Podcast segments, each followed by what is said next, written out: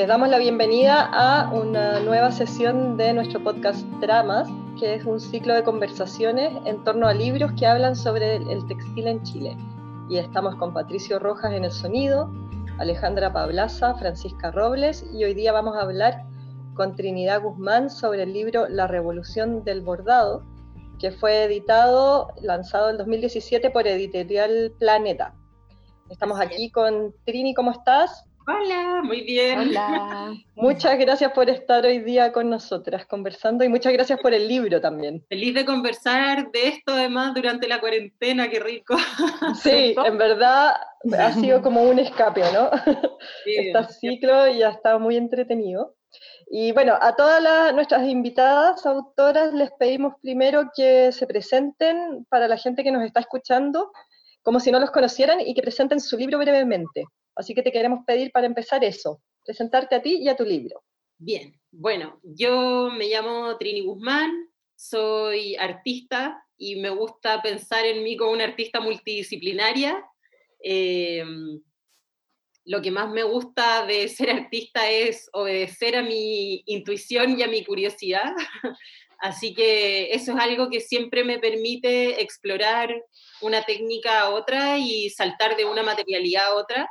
Eh, no solo bordo, de hecho en, estudié arte y mi mención fue en escultura, de ahí hice un postítulo en ilustración, de ahí me dediqué durante muchos años a pintar murales de gran formato con una amiga, como la dupla están pintando, y siempre, siempre, siempre tuve mucha inclinación hacia el textil. Mi mamá era diseñadora de alta costura, me crié en su taller, entonces la cercanía con los textiles y los materiales y los botones, y en, esos tiempos mi mamá preparaba todas las colecciones ella sola, eh, cortaba los moldes en la casa, entonces para mí era como mi hábitat, era un ambiente muy familiar. Y, siempre me gustó, pero no me gustaba, ponte tú, lo de las medidas, que el molde me quedara, como que siempre que trataba de hacer una ropa no me resultaba. Entonces mi acercamiento a los materiales y a la técnica fue súper experimental. Y en escultura, por ejemplo, en la universidad hice muchísima escultura textil, instalaciones. Eh, y al final, bueno, por los caminos terminé yéndome para otros lados, pero eventualmente la vida me, fue inevitable volver de una manera diferente al textil y fue a través del bordado porque siempre tenía como una atracción irresistible hacia los bordados, me encantaba investigarlos, me encantaba saber de diferentes culturas, técnicas, cómo se parecían entre ellos, cómo el, no sé, pues el bordado ucraniano podía parecerse a los guatemaltecos y cosas así, me llamaba mucho la atención, eh, pero siempre con una pata afuera, encontraba que el bordado era algo tan perfecto y tan bien ejecutado y tan prolijo, que era algo en que yo jamás iba a poder eh, como calzar. Y con ese miedo nunca me atrevía a bordar hasta que un día, em, eh, bueno, además que como pintábamos a tiempo completo murales de gran formato con mi amiga, eh, nunca tenía mucho espacio para yo ponerme a investigar eso que tanto me gustaba, pero mi amiga se fue a París durante un tiempo largo y ahí como que se generó este espacio y lo primero que hice fue ponerme a bordar de manera autodidacta y a probar y a ver qué pasaba.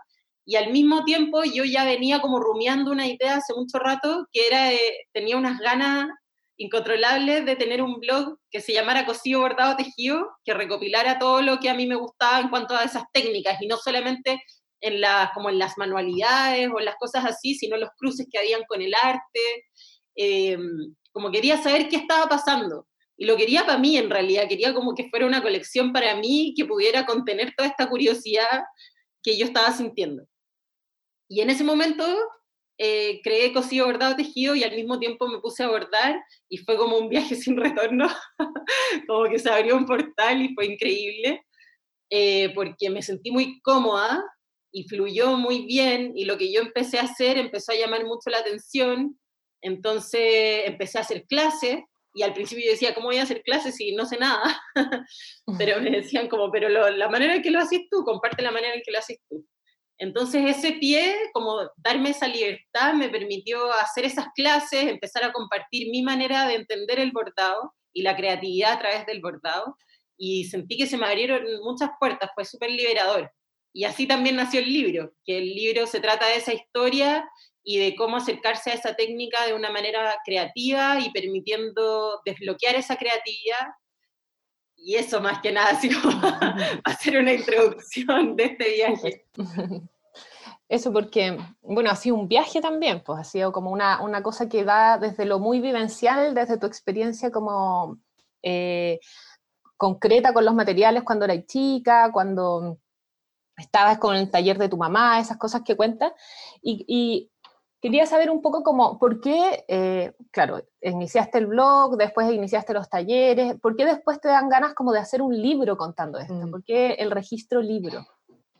Creo que todo fue fue como una bola de nieve que crecía y iba de manera paralela, que era al mismo tiempo de que yo empecé cosido, bordado, tejido, empecé a investigar y yo también empecé a desarrollar mi obra como artista en el bordado y empecé a descubrir muchas cosas. Y fue clave también hacer clases y escuchar los testimonios de la gente que llegaba a las clases, que eran muy parecidos a lo que me había pasado a mí, que era esta relación con la creatividad, como que era un terreno reservado para otro tipo de gente, no para uno. Eh, como que me empezó a llamar mucho la atención esta relación con la creatividad que teníamos muchas personas. Las clases empezaron a crecer, empezó a llegar mucha gente, muchas mujeres súper diversas, de profesiones diversas, y al final el gran interés era eh, despertar esa creatividad, desbloquear esa creatividad, conectarse con los materiales de una manera más lúdica eh, y era al final que alguien te dijera, puedes hacer lo que quieras. Como que se reducía a mm. eso, como, puedes, tienes permiso para probar. Entonces eso me llamó mucho la atención, como, qué ganas de que alguien a mí me hubiera dicho eso más chica.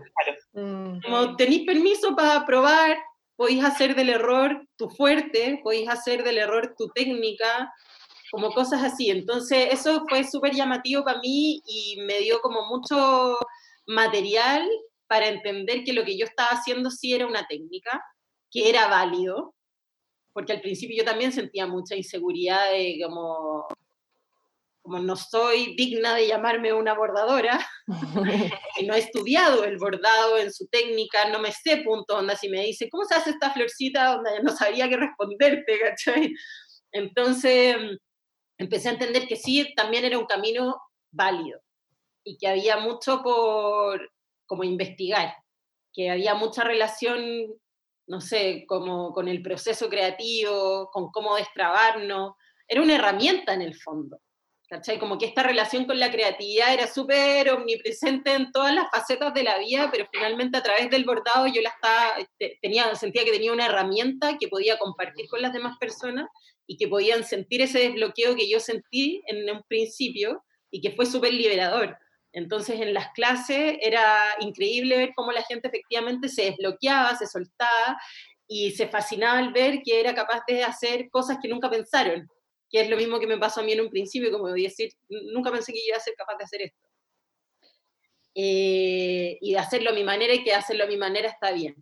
Entonces, eh, cuando yo empecé a hacer todas estas clases, que fueron creciendo, creciendo, creciendo, siempre decía, acá hay como material para investigar, y, siempre como que soñé que algún día pudiera hacer un libro. Me empecé a quedar corta de tiempo, entonces el contenido que en un principio soñé para el blog, nunca lo desarrollé, como me hubiera gustado cuando yo soñaba en la idea de ese blog.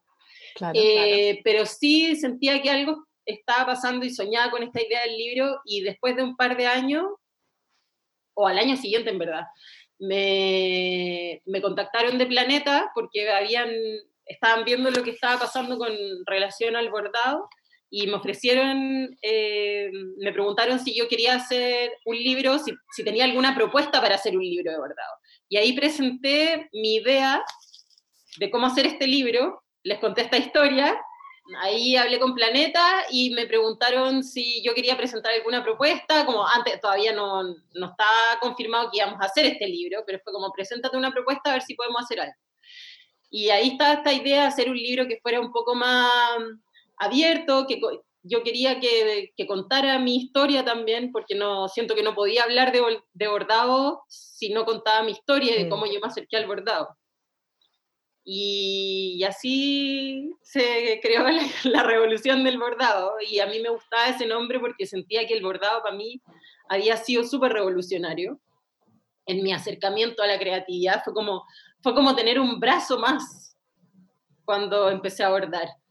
Y, mm, y como que yo sentí que había revolucionado mi vida en muchas como partes y también yo sentía que se había generado como una revolución en cuanto a las bordadoras, de liberarse de esta idea del bordado perfecto tradicional, o mm, de entenderlo como más convencional.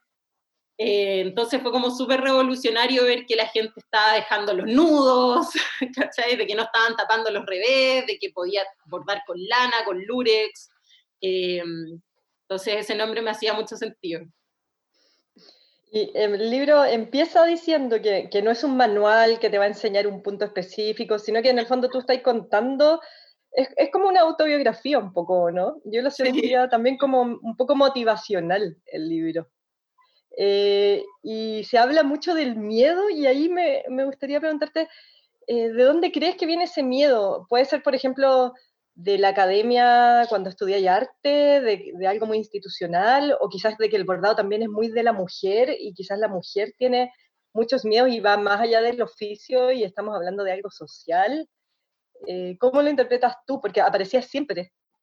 A mí me pasaba que, como te conté al principio, que amaba el bordado y me encantaba investigarlo y verlo y saber conocer distintos tipos de bordado, si encontraba un bordado en alguna feria de artesanía o algo así, de verdad me detenía a mirarlo muchísimo rato, coleccioné, bueno, colecciono verdad. Em, entonces era esta fascinación y secretamente estaba ese miedo de decir como que ganas de bordar, pero yo no puedo. Soy súper desordenada, soy súper como hiperkinética, como que no podría sentarme a bordar y no, no podría sentarme a deshilar una madeja de hilo de bordar.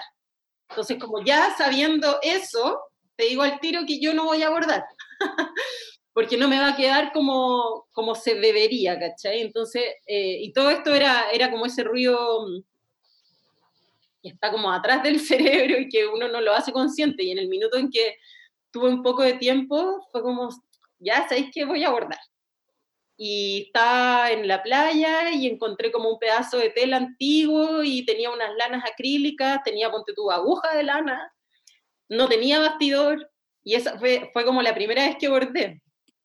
Y me embalé y fue como, ¿qué está pasando? Y era un bordado súper grueso, ¿cachai? Con lana.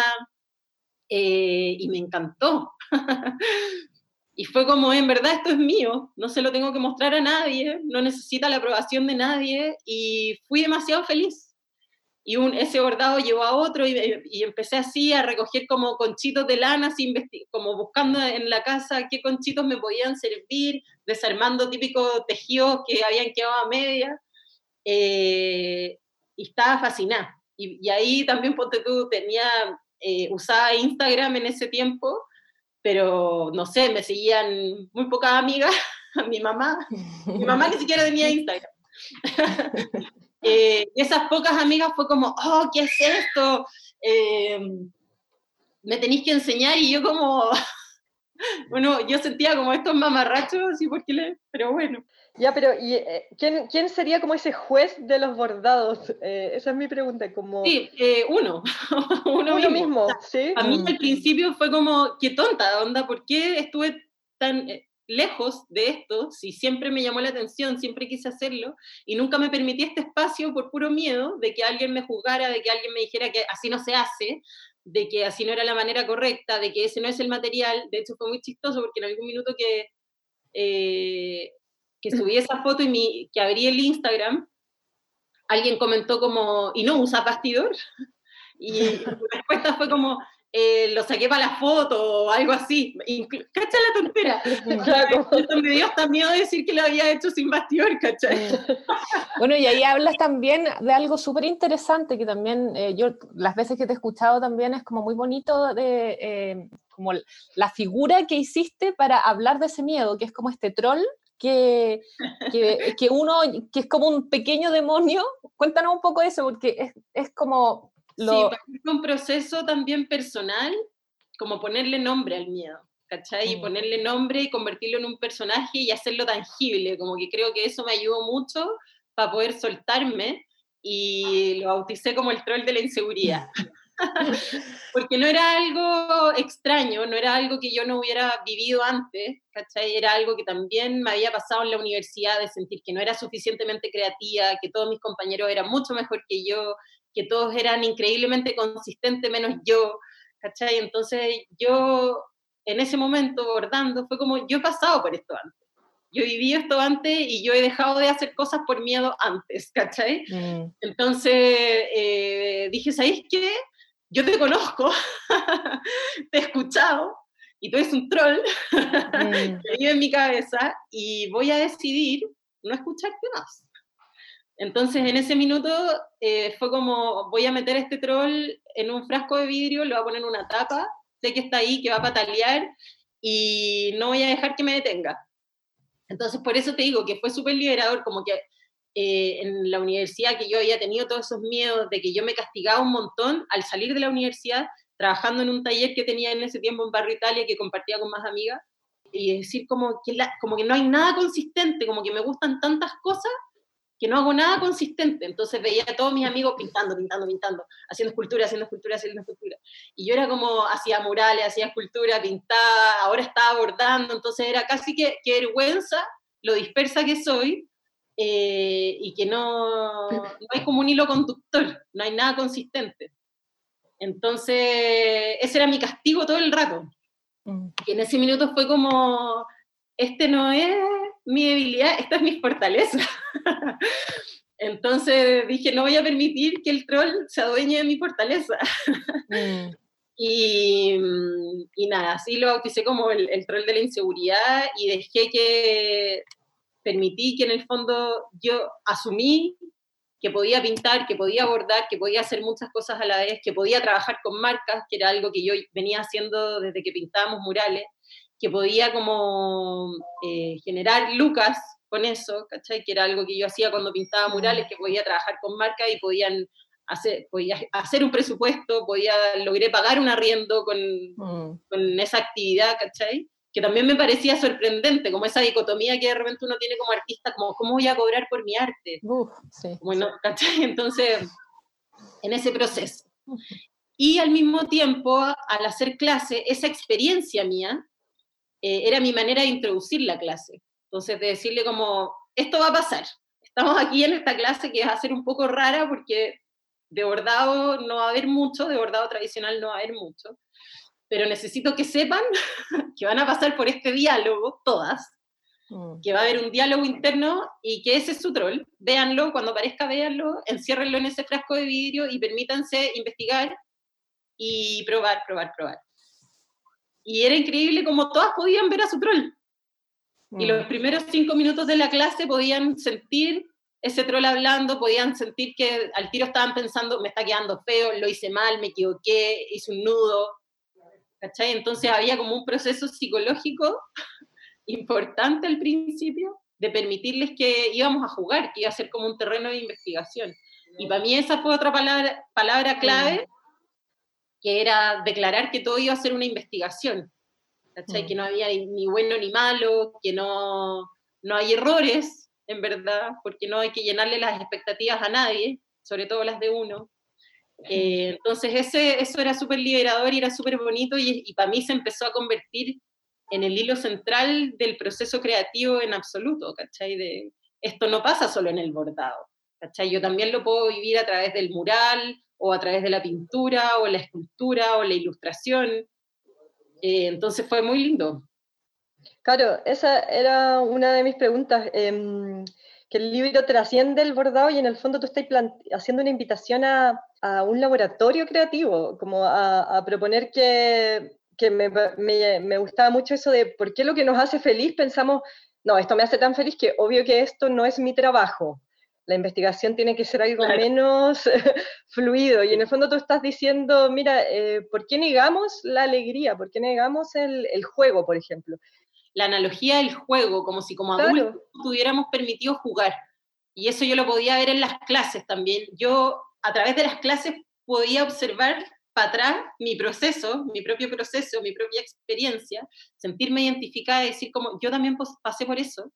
Qué loco, ¿cachai? Hay una conexión entre todos estos seres humanos distintos, mujeres de distintas edades, de distintos estratos sociales, de distintas profesiones, no sé, de mujeres súper diversas, y todos pasábamos por lo mismo, ¿cachai? Entonces era como, ¿qué pasa desde que somos niños y que tenemos permitido jugar todo el rato y aprender? Y en este proceso en que nos convertimos en adultos es como no tenemos permitido jugar. Entonces fue muy loco entender eso y, caer en cuenta de que, claro, vivimos en una sociedad que nos exige eh, productividad, eficiencia, que todo sea rápido, ¿cachai? Entonces no hay mucho espacio para que uno se dé ese tiempo de juego, de, de probar, como que hay que hacerla corta. Mm. Y hay mucha ansiedad por ver un resultado final, que eso, eso también era bastante curioso para mí en mi investigación, como que mis clases al final se convirtieron en mi propia investigación artística, ¿cachai? De, de observar cómo había tanta ansiedad por generar un producto final, como por ejemplo decir, esto es, ¿cachai? Onda, estoy bordando una chaqueta, estoy bordando una eh, polera, o esto va a ser eh, una ilustración de un caballo, ¿cachai? Como de ponerle mm. nombre. Que bien, sí, bacán, pero también es súper importante eh, ese espacio de investigación, de juego, donde nada tiene nombre, donde, nada, donde podéis decir, esto me va a poder llevar a cualquier parte, ¿cachai?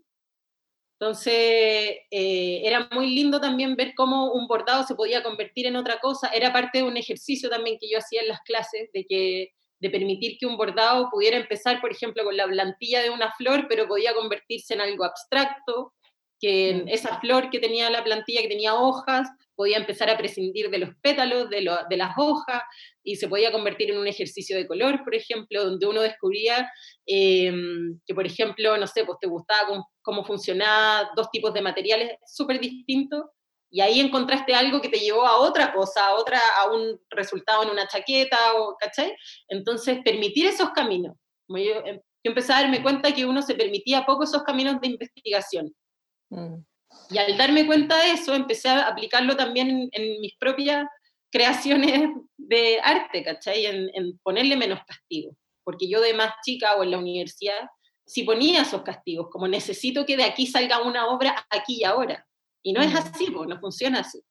Tiene que haber ese proceso creativo de entender que hay un espacio, de que quizá esto no es. Y lo apliqué también, por ejemplo, a cosido bordado tejido, de decir, mi investigación partió aquí, pero se transformó en, en otra cosa, ¿cachai? Cosido bordado tejido se transformó en el libro, se transformó en las clases. Hoy, por ejemplo, no estoy bordando nada porque estoy en mi, mi propio camino de la maternidad que me costó un montón ajustarme. Mi hija mm. recién tiene, tiene dos años y medio. Y ahora me doy cuenta como que que me costó ese ajuste de qué, qué me permito, ¿cachai? Y, y, al principio, ponte tu primer año, primer año de maternidad, onda dando papa 10 meses, y sintiendo mucha culpa porque no bordaba, como, te, como la, mm. el libro yo lo lancé el 3 de diciembre y la Leonor nació el 28 de diciembre ah, estaba ahí mismo. Pariendo dos cosas, un libro y como, acabo de lanzar este libro, donde estoy feliz con toda mi investigación artística, no soy capaz de bordar porque no tengo tiempo, onda, no sé cómo hacerlo, onda, tengo esta guagua aquí todo el rato, onda, en qué minuto lo voy a hacer, y sentía mucha culpa de no poder como perpetuar este camino que se había abierto como de manera tan exitosa, que había eh, terminado convergiendo en un libro, ¿cachai? Increíble, como un sueño hecho realidad y no poder perpetuarlo porque sentía que estaba como mm. ahora de mamá, ¿cachai? Mm. Entonces ese ajuste me costó mucho hacerlo. Mm. Y permitirme ese espacio, como llegar a un momento de decir como, no voy a bordar, ¿sabes que no, puedo bordar ahora? Y ahí empecé a, retomar la pintura. ¿cachai? Empecé a retomar la pintura, empecé a, investigar el arte digital, ¿cachai? Me, onda, en ese minuto, en un acto de desesperación, me compré un iPad y era bacán porque dije, mm, como claro, no puedo pintar porque en el momento en que ya la Leonor se queda dormida, la tengo en su cuna, estoy lista, onda ya, no sé, saqué el bordado, para se despertó, ya filo, onda las agujas tiradas, onda tijera, no, onda no es compatible.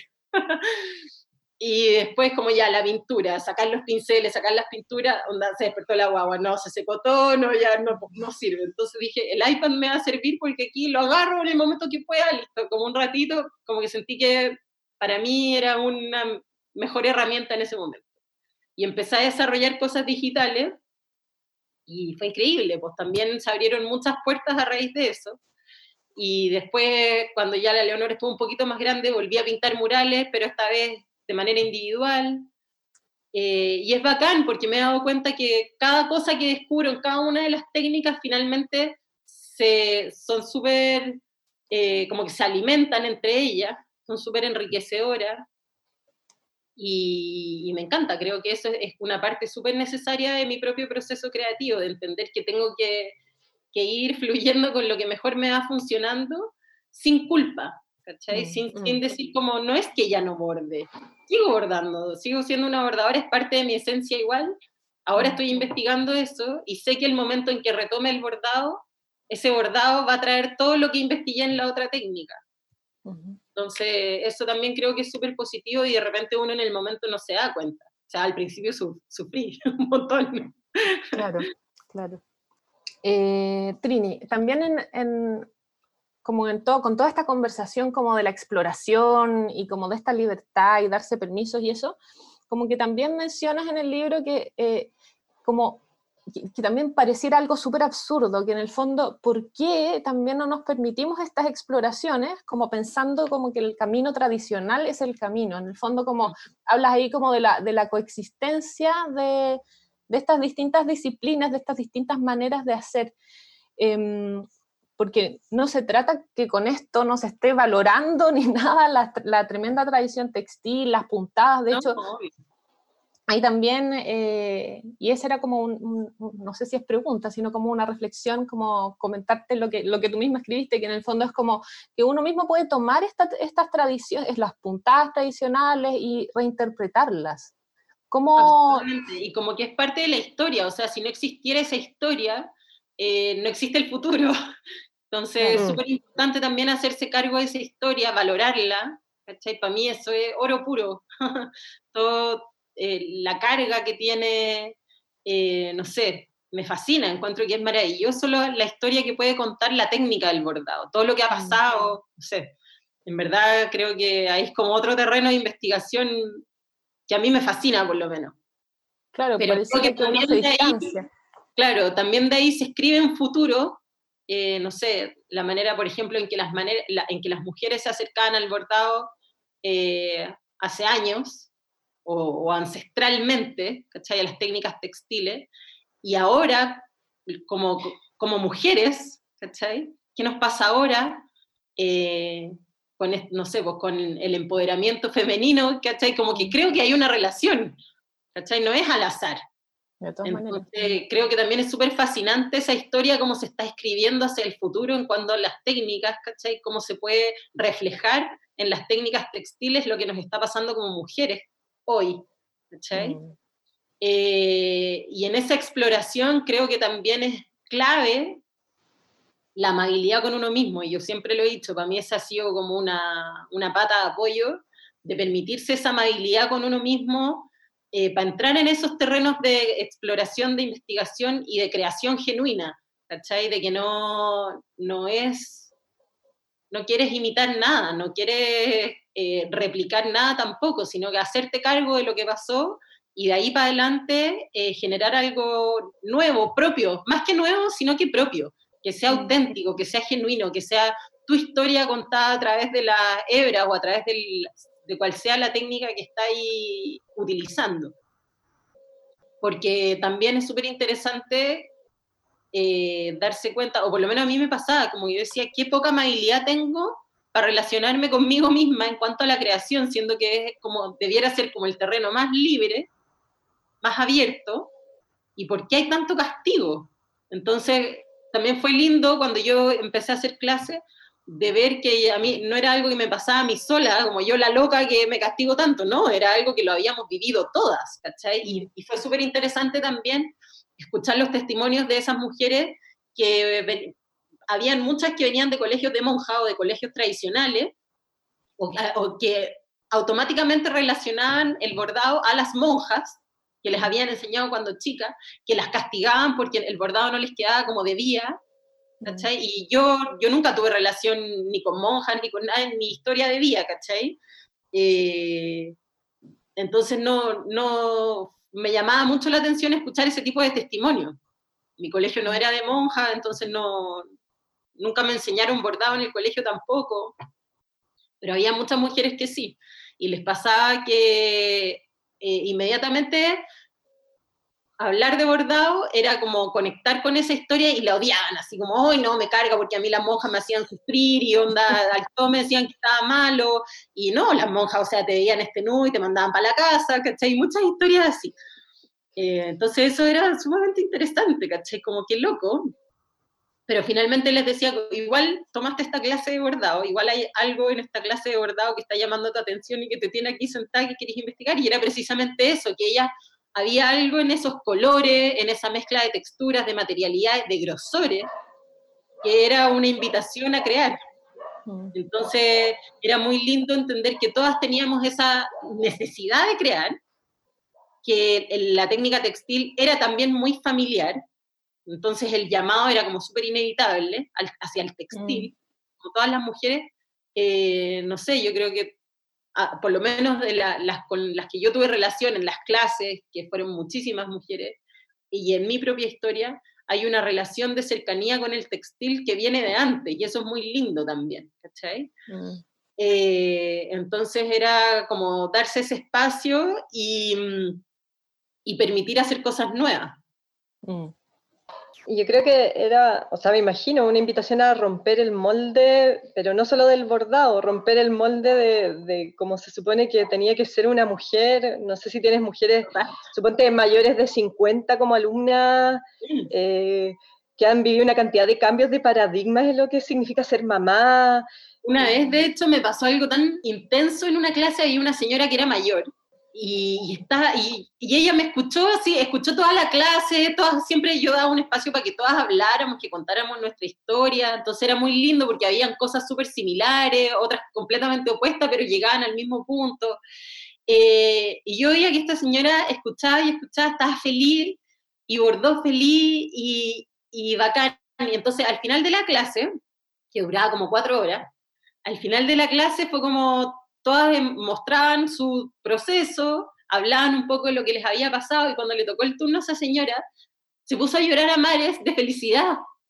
Y lloraba y decía, no puedo creer lo libre que me siento, onda, eh, me contó su experiencia de que durante muchos años estuvo en clases de bordado y que su profesora nunca la dejó bordar como ella quería, que su profesora nunca la dejó como usar el material que ella le, como que quería usar, que eran lanas gruesas, me mostró unos bordados que eran espectaculares, todavía me acuerdo unos bordados así como de gran formato, impresionantes, y que decía que toda la, durante todo ese tiempo de clase su profesora le decía que, que estaban malos.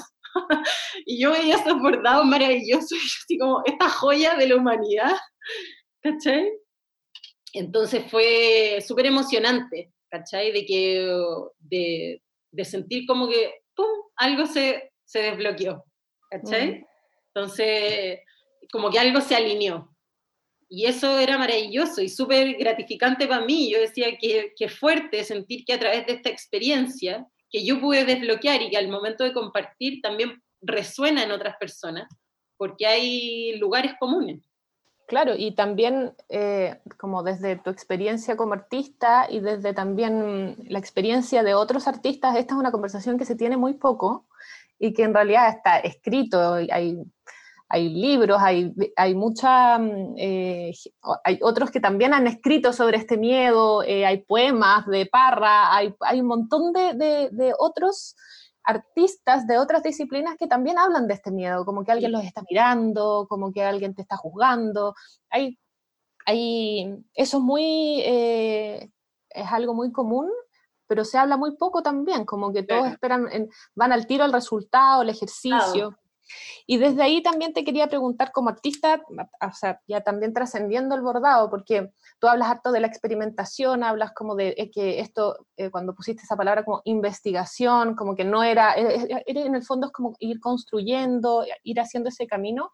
Em, ¿Cómo sientes tú también que dentro del mundo como del arte, porque también tú has estado como en otros espacios, como el espacio eh, murales, el, espacio, ah, bueno, ahora comentabas como técnicas digitales y qué sé yo, em, como que esto se aleja de lo tradicional de las bellas artes. En el fondo, ¿cómo, cómo tú también has vivido como artista esta, esta experiencia de hacer otras cosas?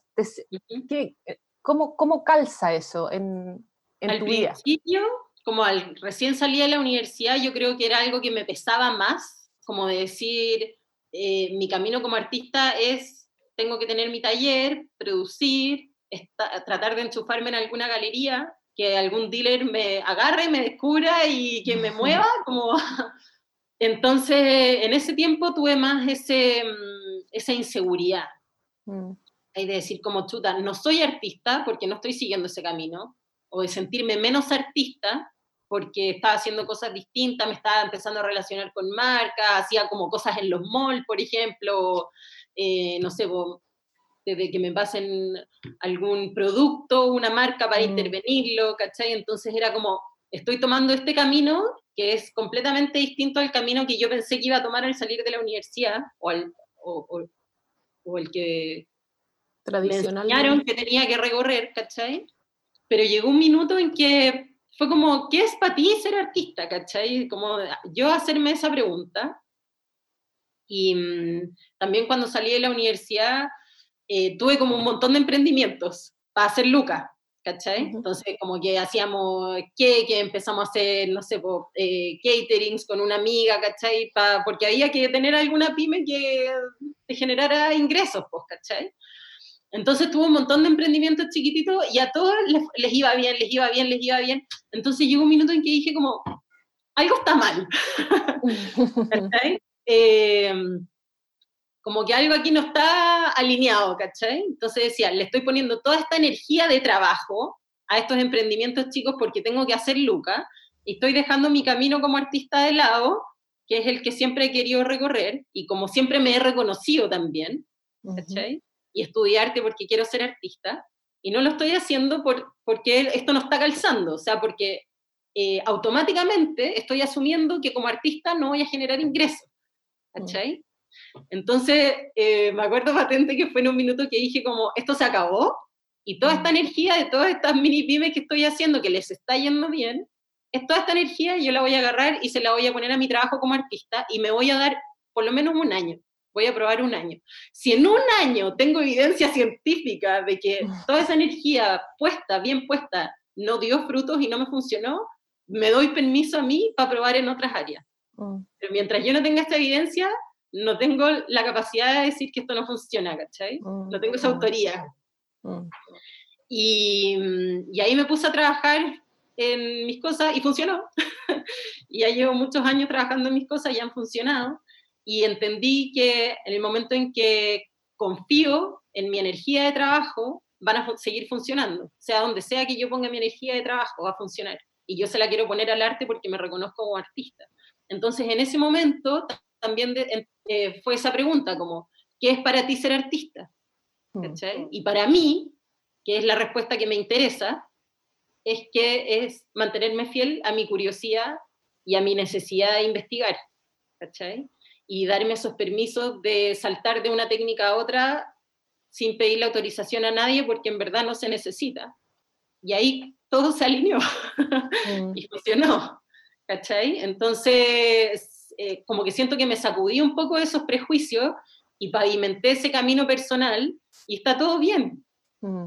¿Cachai? Las cosas no tienen que ser como le hayan funcionado a otra persona, ¿cachai? Lo mismo con, que, que, es como una analogía, yo la hago siempre en el bordado, o sea, que a una persona le funcione bordar de una manera, no significa que es tu manera de bordar. Tú también mm. tenés permiso para pavimentar tu propio camino en el bordado y desarrollarlo de la manera en que a ti te acomode, con las herramientas que te acomodan. Entonces yo siento que mi camino como artista también lo he hecho así. Eh, como que claro, siempre el objetivo al salir de la universidad era eh, exponer, quiero exponer eh, o ganarme beca o una pasantía, como cosas así, pero me di cuenta que no hacerlo no me hace a mí menos artista. Al contrario, como que siento que lo único que me hace artista es que mantenerme honesta conmigo misma y genuina en las cosas que hago. Y mientras esa curiosidad esté golpeando, la tengo que obedecer. como que creo que el problema sería si no le hiciera caso. Y en el libro queda como bastante claro y además algo que me llama la atención es eh, que mm, no hay miedo a, la copia, por ejemplo, porque tú hasta eh, entiendes después de tu clase, me imagino, después del blog, que hay gente que se va a acercar porque le encanta cómo bordas y quiere bordar igual a ti, ¿cachai? Y hasta tú compartes el patrón de cómo, ya mira, la flor que yo hago, la hago así, así, acá hay un dibujo, eh, y hablas de la generosidad, como en los conocimientos, se va a multiplicar, no, no te lo van a quitar, no te...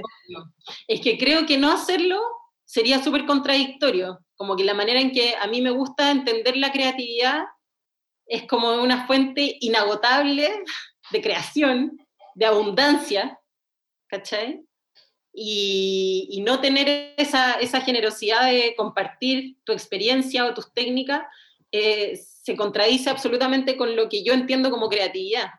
Mm. Entonces, si yo quiero avanzar como artista, estoy dispuesta a, entregarlo y a seguir investigando porque eh, uno tiene que estar en movimiento, ¿cachai?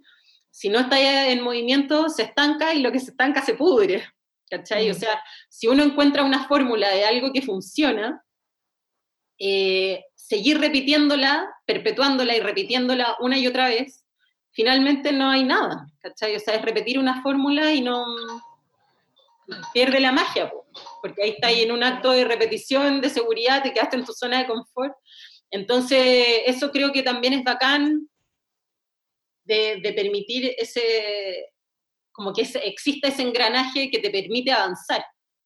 Y saber, por ejemplo, cuando yo empecé a hacer clases, siempre supe que no iba a hacer clases para siempre. ¿Cachai? Porque yo no sé hasta qué punto puedo entregar conocimiento si yo por hacer clases estoy dejando de aprender algo, ¿cachai? Entonces, eh, sabía que eventualmente lo de las clases iba a parar un rato, no sé.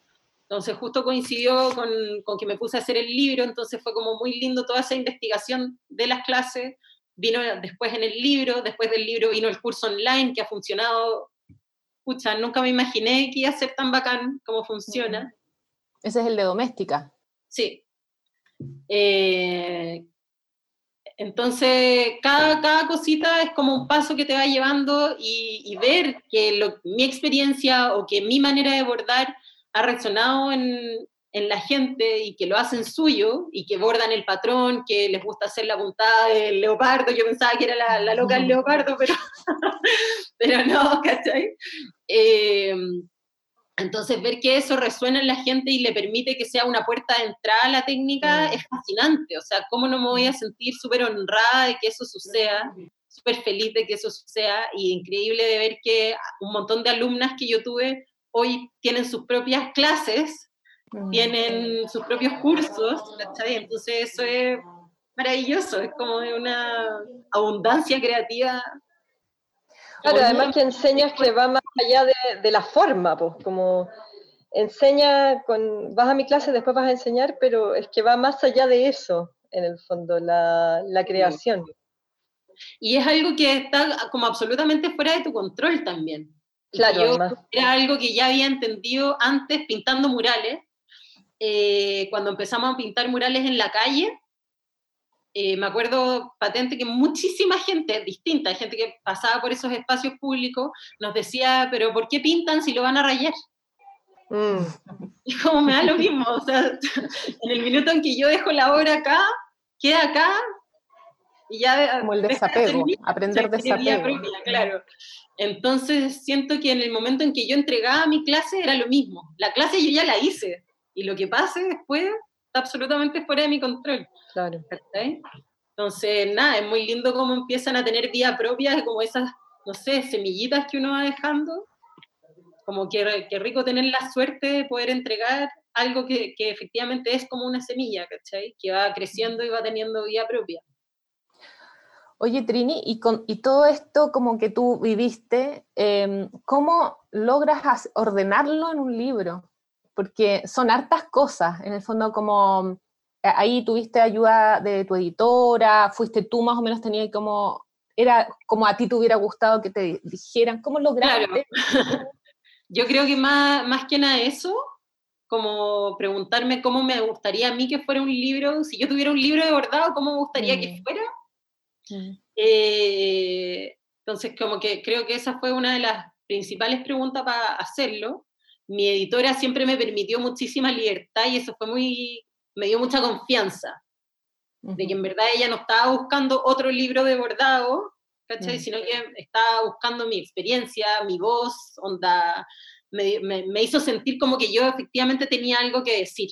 Entonces mm. eso fue, me dio mucha confianza para poder hacer el libro a mi manera. Y trabajé también con la Mariana Matija como en el diseño, que es súper amiga mía. Nos conocemos, hicimos el postítulo juntas de ilustración en el 2009, ahí nos conocimos y nos hicimos partner desde entonces. Y cuando salió la, la posibilidad de hacer este libro, yo le dije a, la, a mi editora que una de mis partners era diseñadora editorial, que es la Mariana, Hice una persona, una seca maravillosa, tiene toda mi admiración y más encima súper amiga mía. Entonces le pregunté a mi editora si es que la, la, el diseño del libro yo lo podía trabajar con mi amiga que estaba en Colombia, que pensé que podía ser un impedimento.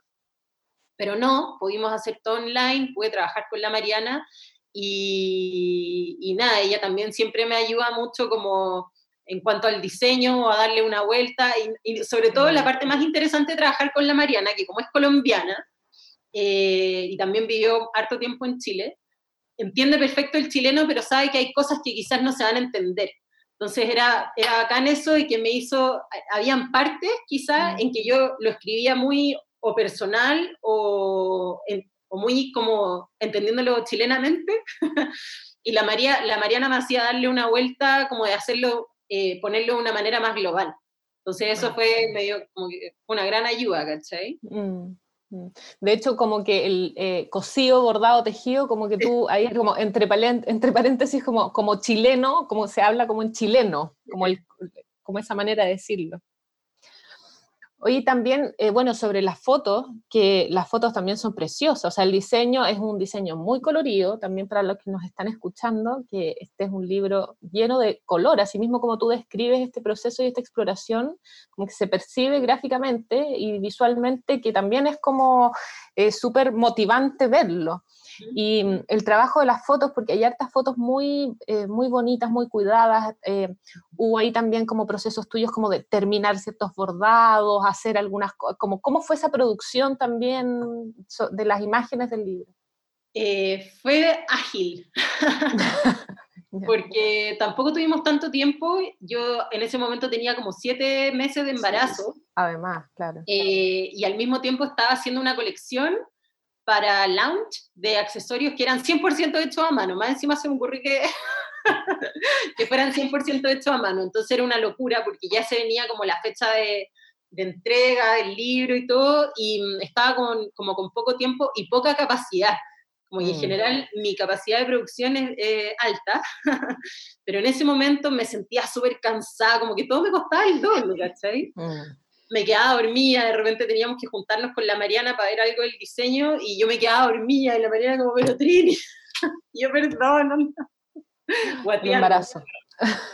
Sí, heavy. Eh, para mí fue como complicado el embarazo por eso, porque me hizo como bajar muchos cambios, ¿cachai? Mm. Pero lo de las fotos fue bastante ágil, trabajé con la PIN campaña que es súper seca, mm. Eh, me entendió mucho lo que yo quería en cuanto a color, yo quería que el libro fuera súper estimulante, que se pudieran percibir las texturas, que, que fuera distinto, ¿cachai? Que en verdad reflejara toda esta historia. Y, y nada, pues, teníamos como cuatro días para hacerlo, para hacer las fotos del libro, las hicimos acá en mi casa, ella vino con sus ayudantes me ayudó a entender mucho en cuanto a las fotos. También utilizamos fotos que eran antiguas de los talleres, eh, fotos de la, la Fruti que sacaba fotos de mis talleres, que tiene unas fotos preciosas de, registro de los talleres, que eso también, por ejemplo, la Mariana me decía, es clave que estén, eh, que hayan fotos de esos talleres, porque toda esta historia cuenta también de, lo, de ese proceso, de toda esa gente que fue a los talleres. Entonces tenían que haber fotos. Y también fotos de la Vero Jara, que algunas fotos que me sacó ella en mi taller antiguo, entonces muy lindo que pudimos hacer esa recopilación pero fue bacán esa como sinergia de, de, saber que el equipo que yo elegí estaba trabajando conmigo, ¿cachai? Mm. Que me, habían entendido bien, mm. que me conocían. Que un, un camino, Mariana, además. Mariana me conoce de hace años, ¿cachai? Somos súper amigas, entonces eh, sabía cómo hacerlo, muy chistoso, porque al principio, por ejemplo, me tiró N eh, posibilidades para la portada, ponte tú azul, rosada, y yo como, pucha, no sé, no sé, no me convence, como que no, en verdad esta no, y de repente, pa, me tira la amarilla, y yo como, esta es, y la amarilla como, sabía que tenía, sabía, la tenía hecha, ¿cachai? la posibilidad que si que hiciéramos otra cosa, te tiré primero la azul y la rosada, pero sabía que íbamos a terminar en la amarilla. como cosas así, ¿cachai? Y, y, conocer a la PIN también fue acá porque ella tenía un montón de experiencia, mm. Eh, entonces también creo que fue un aporte. Eh, y nada, pero sí, eh, lo otro que fue choro fue como no teníamos tanto tiempo para desarrollar quizás todos los bordados que yo me imaginaba para el libro, entonces como necesitábamos esa agilidad para sacar las fotos, como que se nos vino un poco el tiempo encima, fue acá darle una vuelta a cómo presentábamos algo. Y eso mismo hizo que las fotos del libro fueran distintas y no fueran, ponte tú, un paso a paso o algo muy detallado de cómo tiene que ser algo, ¿cachai? Sino que fuera más como una invita, ilustrar una invitación a que a alguien se le ocurra algo a partir de lo que está viendo en el libro, ¿cachai? Claro, eh, es un libro súper amable, en verdad, es, es, cercano, lo podéis tomar si es que de verdad quieres bordar o, o mirarlo nomás, porque de colores, de imágenes, súper estimulante. Y tiene además esto autobiográfico, creo que se puede tomar por muchos lados y aún así se presenta como que fuera simple, pero en el fondo va tocando hartas cosas. A, mí como que me hizo feliz. Aparte, mm. eres la última entrevista del podcast y hemos tocado muchos temas eh, sobre lo que significa el textil en nuestro país. Y es interesante que aparezca también como cerrando este ciclo, porque el textil es muy simple a primera vista, pero no, es súper importante y para nosotras como chilenas también, o como sudamericanas, yo creo. Sí, total. Eh, y no le pertenece solo a, alguien, siento que, que va por, le pertenece a todos en cierta forma. Sí, es universal, como que yo siento que el textil es una, es una historia universal que ha trascendido y que nunca se le ha dado quizás el valor, el real valor que tiene. Entonces eso también siempre me ha parecido muy interesante y yo siento que también lo viví en mi, en mi historia como artista que se acerca al textil, por ejemplo, de, no sé, de enfrentar prejuicio, como al principio, ¿cachai?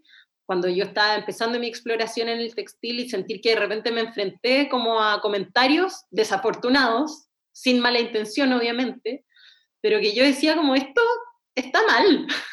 Mm. ¿Cachai? Onda, o ponte tú cuando empecé a hacer clase, algunas amigas súper cercanas que de repente eran como, ¡ay, el centro de madre, el centro de madre! Y era como, claro, este comentario está muy mal. ¿Cachai? Mm de partida porque ¿qué pasa con el prejuicio contra el centro de madre? Claro. ¿Qué pasa para que la madre, las madres se junten a hacer algo? Entonces yo sentía como que me lo, lo sentí como una manera muy peyorativa de menospreciar el trabajo que yo estaba haciendo y eso me picó. como que me picó por algo, como que dije, esto, este prejuicio no corresponde, ¿cachai? Como que yo siento que esta historia tiene un valor enorme y no corresponde que se hable de manera peyorativa de esto, ¿cachai? Porque quieraslo o no, afecta también a lo que tú haces como, como mujer o, quizás como ciudadano en la historia que estáis viviendo. Creo que también es, es parte de eso. Eh, siempre va a haber un cruce. Y además también como esta mm, lejanía con las técnicas, que a veces como que nos inventamos como estas dificultades y esto, esto mismo que decías tú, como eh, eh, bordar es algo tan prolijo, tan perfecto, que yo no. Entonces, como que con este, con este tipo de publicaciones, con un libro así en una biblioteca de bordado, donde probablemente exista al lado de la revolución del bordado esté el libro punto cruz de las señoras inglesas, no sé y sí, y eso, eh, eso convive y eso es maravilloso también. O sea, por eso mismo yo creo que em, es una como preciosa publicación desde ese punto de vista que, que es muy fresca y es muy actual. Y también un poco como reflexionando como el para qué bordar, porque eso también tú lo, lo, mm. lo vas contando, porque en el fondo ¿para qué bordar? No todas tenemos que tener una, muralla de, exposición o querer ir a hacer una, galería y exponer, qué sé yo. También puedes bordarte un parche, puede, o sea, eso también está en tu libro y eso es muy bonito porque traes a lo cotidiano eh, algo que eh, estaba tomado como, como, que no pudiera ser. Y, me parece precioso también eh, que, que, esté, porque también no solo está eso, sino que además es como que vas contando cómo son los materiales desde tu propia visión, como a mí me gusta así, esto puedes hacerlo así, entonces como que va, hay ahí como un, fluir que, no se termina. Ay, qué lindo, qué bacán. Es muy bonito eso. Pero sí, creo que también está relacionado, no sé, a esos prejuicios que habían, como de por qué mantener el bordado como una técnica mm, no sé, tradicional o, encuadrada, de que tiene que hacer de alguna manera, eh, por qué se le había mirado en menos, por qué no podía ser como parte de las bellas artes, ¿cachai? Por el hecho de ser como una labor eh, deliberadamente, entre comillas, femenina. Más doméstica, claro. Doméstica, ¿cachai? Claro. Entonces, a mí me parece sumamente interesante lo que pasa ahí con el bordado, lo que pasa hoy, por ejemplo, lo que han pasado en la, las últimas revoluciones, digamos, en cuanto a la sociedad, que las mujeres lo han hecho parte como de su voz de protesta, ¿cachai? Mm. Ver mensajes de protesta en un bordado, en un bastidor, para mí eso me vuela la cabeza, lo encuentro pero alucinante, ¿cachai? Cómo se ha reinventado y, y sigue siendo parte de nuestra historia y nuestra capacidad como mujeres, ya no está relegado a, a la sala de la casa sino que sale a la calle, mm. ¿cachai? Y pasan cosas ahí. Entonces es muy lindo ver como, como esa voz femenina y que en algún minuto yo sentí ese, eh, quizás que había, estaba siendo menospreciada, hoy tiene un poder enorme, ¿cachai? Y hay una, hay una narrativa en un bordado que ya es superior a todo lo que uno se podía imaginar antiguamente, ¿cachai? Sino que hay, hay como un tremendo poder que está contando una historia, ¿cachai? Una mujer que bordó unas eh, palabras de protesta en la que sea, ¿cachai? O, su experiencia. Es muy lindo lo que pasa ahí. Muy femenino también, y cuando se abre a la posibilidad de que hay hombres que bordan y que lo hacen increíble, ¿cachai? Y que tienen algo que decir con el bordado, también es alucinante, ¿cachai? Entonces, para mí la historia del bordado es algo que, no sé, me, parece fascinante. De verdad es algo que me fascina a nivel celular. me encanta. Y para mí la reivindicación del centro de madres, como sí, centro de madres, y que... Eh, sí, ¿por qué? Pero, ¿Por qué te sientes superior? ¿Por qué te sientes superior? Mm. ¿Te pasa eso también a ti? Como cuando alguien dice como, ay, el centro de madre. ¿No lo sentís que es de una manera súper peyorativa? Ah, es totalmente peyorativo y totalmente equivocado, porque si uno ve la historia del textil en, en nuestro país, nació del centro de madre y de centros mm. madres que pararon la olla e hicieron cosas impresionantes. Y aunque no hayan hecho nada súper disruptivo a nivel histórico, ¿qué, ¿qué importa? ¿Qué importa ser de centro de madre? que te voy a contar que tiene mucho que ver con eso, con esos prejuicios, eh, una vez yo estaba en una eh, clase de arte que me encantaba, de historia del arte, con un profesor de historia del arte que me encantaba, y lamentablemente se tiró un comentario que ahí a mí me ardió todo. y en la mayoría de la clase éramos todas mujeres, y el profesor dijo, yo no sé para qué están todos ustedes acá, si todos ustedes van a ser dueños de ah. casa. Me tocó lo mismo, me imagino quién puede ser, no sé. Yo, sí, estaba tan normalizado que nos, que nos trataran así, además, porque era normal que él nos tratara así. Ahora nos la sacaría tan fácil con alumnas. No, terminaría en Twitter. Sí. Mm, una funa. Ese momento fue uno, hay como varios hitos en mi carrera de universidad, como que fueron como que me marcaron. y que recibí violencia.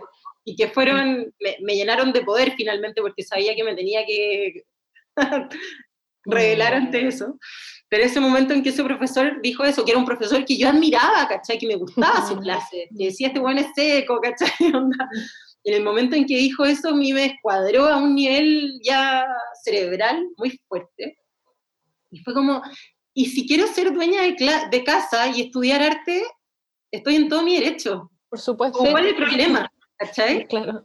Como, no sé, fue muy fuerte, muy mm. fuerte. Claro. Eh, han habido en mi historia de vida varias situaciones así que me han hecho como querer revelarme ante eso aún más. Querer publicar un libro de la revolución como que te prendieron, con eso como te prenden. Sí, es verdad. mira de quién te burlaste, Barney. Sí, totalmente. También, bueno, em. hablando de memes, hay uno muy bueno que salió ese año como el 2016, una, una niña que bordaba como viñetas, ¿cachai? De cómic, y, en el, y es ese, no sé, seguro que lo han visto porque se viralizó mucho ese meme, que era como una mano sosteniendo una aguja y que decía eh, algo así como el bordado ha sido mirado en menos a través de la historia mm, solamente por el mm. hecho de que es una labor de las mujeres. No mm, era precisamente eso, pero era, era, más o menos así. Sí, era como cuando me doy cuenta de que el bordado no entra en la categoría de artes visuales porque es de la mujer. Mm. Entonces, es increíble ver en los últimos años lo que ha pasado con el bordado, que sí, efectivamente yo encuentro que ha sido muy revolucionario. Mm. Claro, y a mí lo que me gusta de tu libro es que eh, hay muchas mujeres súper empoderadas que bordan la capucha, que salen a marchar, etcétera, pero hay otras mujeres de, no sé, pues 50 y tantos, 60 años, que no van a ir con la capucha, no van a ir a marchar, pero que igual van a hacer, quieren hacer una revolución y que todavía se les ataca, ¿cachai? Como, ah, la señora que borda. Mm. Bueno, pero no tiene tampoco por qué calzar en el rol de la mujer revolucionaria y aún así no tienes derecho a burlarte de ella, en el fondo. Absolutamente. Y creo que al final eso es lo más revolucionario de todo, entender que son caminos que coexisten en paz, que puede haber esa diversidad de técnicas, de versiones, ¿cachai? Y, y permitir que existan, ¿cachai? Que no es, la, amabilidad también, eh, como lo revolucionario de ser amable. Sí, sí. que sí. Había algo como de relacionado al, juntarse, que, tú también, mm. que aparece también como un capítulo del libro, como juntarse a abordar, o sea, justamente esto como eh, este compartir el conocimiento, el estar con otra, con otra persona al lado, es, tan rico también, y tú le diste un, lo escribiste, o sea, tiene un capítulo en el libro, así importante para ti. Sí, creo que eso también pasa por mi análisis de vida personal, que en mi experiencia como artista, eh, yo siento que también se vive muy solo, ¿cachai? Mm. Y yo trabajo como artista, entonces trabajo muy sola. Mi maternidad también me ha tocado muy sola, ¿cachai? Entonces, eh, cuando he encontrado espacios donde se comparte, eh, ha sido como otra herramienta más, ¿cachai? Como cuando les mm. decía que con el bordado me salió un brazo más, eh, encontrar esos grupos también ha sido fascinante, como porque se logra una conexión que antes yo no la había sentido en otra parte, ¿cachai? Porque me empezó a llamar la atención que uno se junta a comer con la amiga, a tomar con la amiga, eh, o reuniones familiares, pero, o ponte tú, no sé, la gente que se junta a hacer algún deporte, ¿cachai? Yo en particular no me juntaba a hacer ni un deporte con nadie, ¿cachai? De repente ya subir un cerro con un par de personas, pero era actividades muy diferentes. Entonces, cuando empecé a hacer clases y se empezaron a generar grupos donde efectivamente todas queríamos juntarnos a abordar porque no podíamos parar, eh, era fascinante, ¿cachai? Y, y, era muy valioso. Y era como, no, por favor, no perdamos esto, porque se generaba como una intimidad y un código que no, yo estaba cachando que no se generaba en otros espacios, ¿cachai? Entonces eh, fue muy lindo también entender que a través del bordado y de compartirlo y de enseñar y de querer aprender de otras personas, uno se podía conectar de una manera eh, en otro nivel con otras personas, ¿cachai? Y mantener esos grupos, o aunque no se mantuvieran, o el hecho de compartir una clase donde se hablaba de creatividad, donde el hecho de que la, la creatividad es como algo que atraviesa todas las facetas de tu vida, entonces uno se abre a compartir experiencias historias. Eh, hay un nivel de intimidad súper valioso que uno comparte, muy enriquecedor. Entonces, sí, yo creo que era muy, muy adecuado dedicarle un capítulo entero a que hay que juntarse a abordar, ¿cachai? Que es algo que efectivamente va a ser muy positivo en tu vida y, y, te va a traer muchos beneficios porque uno comparte, ¿cachai? También era muy lindo la, algo que también aparece en el libro, hacer un bordado compartido, porque el bordado es súper íntimo eh, tiene, es tu, es tu, mano, ¿cachai? Son tus decisiones, si la cagáis es tu error, ¿cachai? Mm. Entonces compartir un bordado ya era como también otro nivel de intimidad muy mm. maravilloso que se podía generar, ¿cachai? Entonces tenía que ponerlo, ponerlo en el libro sí o sí, también para generar esa invitación de, de, esas ideas, como no es solamente el bordado tuyo en tu casa, que va a quedar en tu cajón o en tu canasto, sino que es algo mm. que podéis salir a compartir con los demás y va a traer muchas cosas lindas. Y reservarte el tiempo, porque dice, eh, marca un día a la semana y que, que nadie te quite ese tiempo es importante. Bueno, en ese momento yo no, cuando yo estaba haciendo esas clases a full, no tenía guagua, pero sí escuchaba a muchas mujeres que tenían hijos, más de uno, o guaguas chicas, o guaguas grandes, ¿cachai? Eh, y todas decían que sí, les, les costaba encontrar ese momento, y yo decía como traten de hacerlo sagrado, mm. en verdad de darse ese tiempo y, que sí, creo que es vital, ¿cachai? O sea, para mí, escucha, hay que generar esos espacios. Hoy yo no lo estoy haciendo con el bordado particularmente, pero sí lo hago con la pintura, con que sé que necesito como canalizar esa energía creativa por alguna parte porque si no me hace daño, ¿cachai? Mm, mm. Como que la tengo que dejar salir y sé que, sé que necesito ese espacio porque mientras lo haga voy a ser una persona feliz y soy una persona feliz, soy una buena madre y esta niñita va a estar feliz, ¿cachai? Entonces, no sé, son como cosas eh, que yo las digo con humor y todo, pero creo de verdad que uno necesita esos espacios. Yo creo firmemente en la, en la creatividad como energía vital y, y, que por algún lado tiene que salir. Hay gente que la deja salir en los negocios, o en sus relaciones, o en sus proyectos, en sus pymes, en su emprendimiento, en su maneras de enseñar quizás otras cosas, en su manera de hacer deporte, pero la creatividad atraviesa todo. Mm. Y para mí el bordado era una manera de, compartir ese, esa experiencia que fue clave, que no así, no lo hago con la pintura. Es muy raro, ¿cachai? Porque es lo mismo, pero no, no sabría cómo hacerlo a través de la pintura, quizás no todavía, ¿cachai? Entonces, en el bordado me pasaba eso, que era como este lugar común con mucha gente, donde se podía compartir, donde se podía hablar y, se podían hacer cosas colectivas y podían pasar cosas a nivel colectivo también. Te agradecemos un montón todo, en verdad, desde atreverte, meterte en estos temas, publicar este libro, que yo lo encuentro muy generoso, mm, eh, y estar también aquí con nosotras, con guaguas, con pandemias, con todo respondiendo. y cuéntanos dónde pueden encontrar el libro, los que escuchan? No, antes que nada, para mí también me siento súper honrada con la invitación en el grupo que ustedes han curado de gente, los libros que han seleccionado, ustedes también eh, como investigadoras, lo encuentro, pucha, alucinante. Nunca, jamás en la vida me hubiera imaginado estar acá, poder eh, entender que mi voz y mi experiencia también era valiosa en eso. Así que, mm. pucha, es un honor enorme para mí un privilegio y lo aprecio y lo atesoro mucho. Y es muy lindo haber tenido esta conversación, sobre todo en estos tiempos de pandemia en que casi no se habla otra cosa. Hablar de esto para mí es como encender una, una chispa. Así que también me siento muy agradecida. Y el libro, nada, está, ahora caché que está en Falabella, incluso está en todas las contrapuntos, se puede encontrar en el Jumbo, cuesta aproximadamente entre 11, 15 lucas, no sé, varía igual, está en Busca Libre. Lo que sí es fome, creo que está solo disponible en Chile. Hay muy pocos sitios que mandan para afuera, pero, pero los hay, siempre hay alguna manera. O sea, Yo había hablado de la biblioteca de Santa Isabel, pero ahora la cerraron de Providencia. Eh, mm.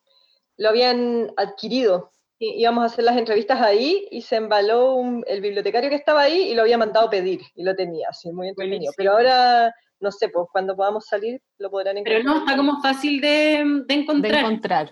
Sí, están, eh, por ejemplo, cuando lo vi en el Jumbo, yo no sabía, y de repente lo vi en el Jumbo de, de, Santiago, de Calama, y fue como increíble. O online lo pueden encontrar también.